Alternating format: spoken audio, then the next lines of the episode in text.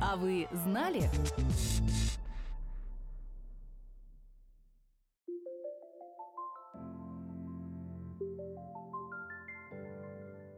Следом за Международным днем благотворительности, известным как «Щедрый вторник», 5 декабря благотворительное сообщество по всему миру отмечает День добровольцев.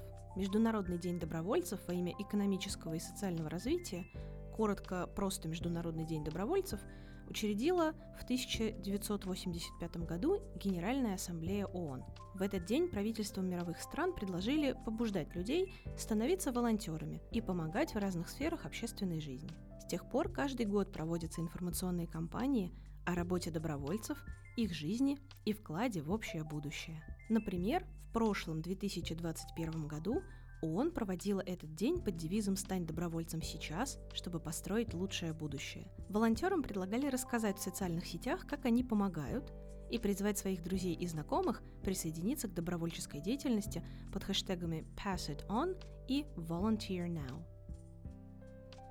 Россия присоединилась к празднованию этого дня по указу президента от 27 ноября 2017 года. По данным журнала «Филантроп», за последние 7 лет волонтеров в России стало в 5 раз больше. Сейчас это примерно 15% населения страны.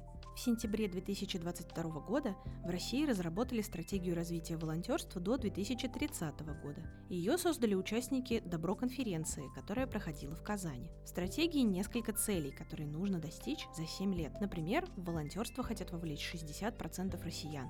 Для них выучат 1 миллион лидеров добровольчества.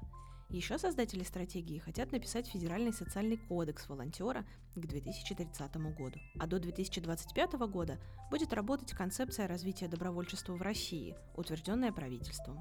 А еще в 2022 году в России проявились новые льготы для людей, которые занимаются волонтерством. Теперь, помимо компенсации затрат и дополнительных баллов при поступлении в ВУЗ, добровольцам компенсируют оплату мобильной связи без взимания НДФЛ. Деньги будут возмещать по такому же принципу, как с питанием, спецодеждой, средствами индивидуальной защиты и оплатой проезда. С 1 января 2023 года в России начнет действовать новый закон о страховании волонтеров. Его в октябре 2022 года подписал президент. По закону человеку, пострадавшему во время волонтерской деятельности, будут выплачивать компенсацию за вред жизни или здоровью. Средства для этого будут выделяться из федерального бюджета. Так застрахованы будут волонтеры, участвующие в ликвидации чрезвычайных ситуаций, тушении пожаров, поиске пропавших, помощи беженцам и пострадавшим от стихийных бедствий и природных катастроф. А вы знали?